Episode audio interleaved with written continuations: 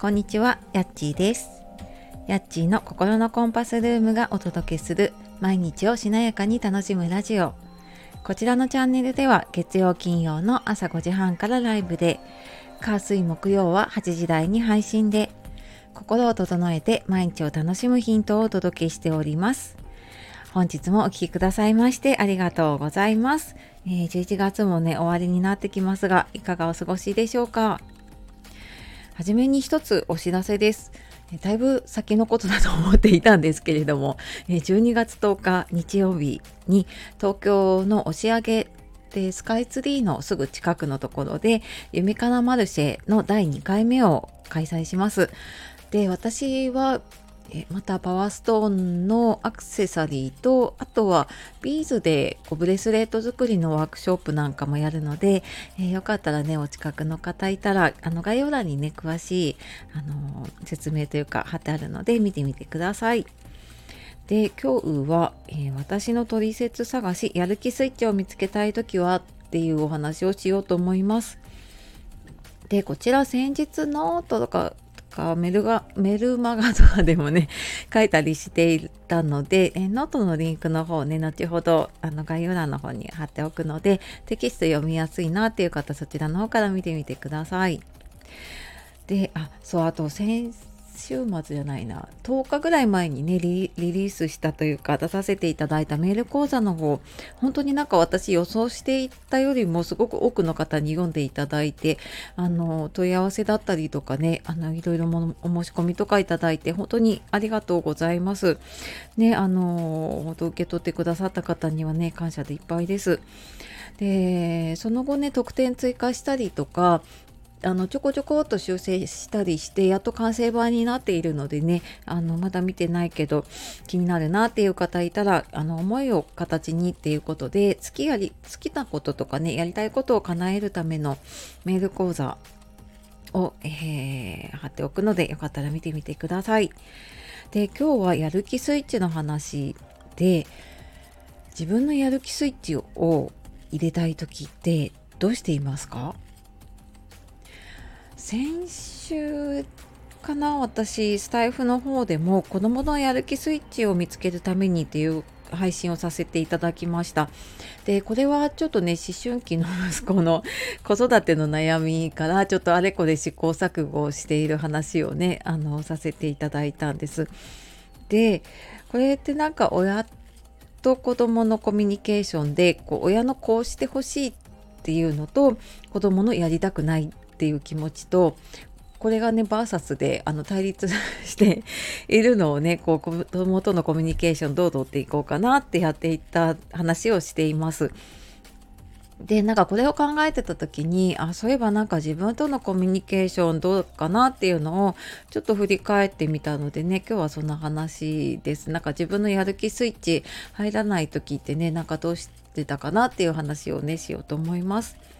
で自分の中でもこれやりたいなって思う自分とやるのが不安だなっていう自分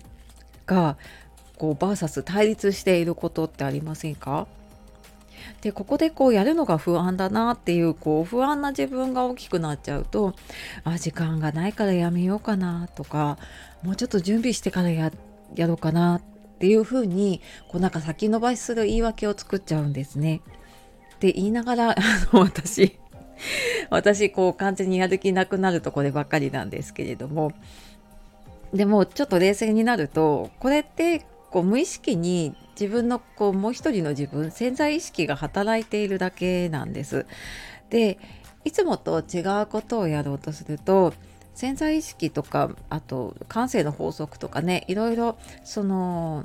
変化をしようとするとね元に戻ろうとするのが働くって聞いたことある方も多いと思います。で潜在意識ってやっぱり変化を嫌うんですね。こう今のままでいようよって言ってくるしこうなんかねもう一人の自分がこう元に戻ろうよってささやいてくることってありませんか？なんかそんなこうもう一人の自分というかね潜在意識とうまく付き合うには急にこう大きな変化しようとしないで小さなステップから始めるっていうのがすごく効果的です。で潜在意識にあの潜在意識はこう変わろうとすると止めてくるのでこう変わろうとしているんだっていうのを気づかれないくらいにそーっと小さくやっていくんですね。でそうするとあの変わろうとしているっていうのを気づかれないのでそこでこう元に戻ろうっていう不安とかがそんなに起きなくなるんですよねその潜在意識の方でね。なのでまずなんかあのものすごいとこことをやろうとかねレベル高いものとか完璧なものを求めちゃってるとやっぱりねあの不安が大きくなって動けなくなっちゃうのでとりあえずもう自分の手の届く範囲にこう旗あの目標目的地のね旗を立てる。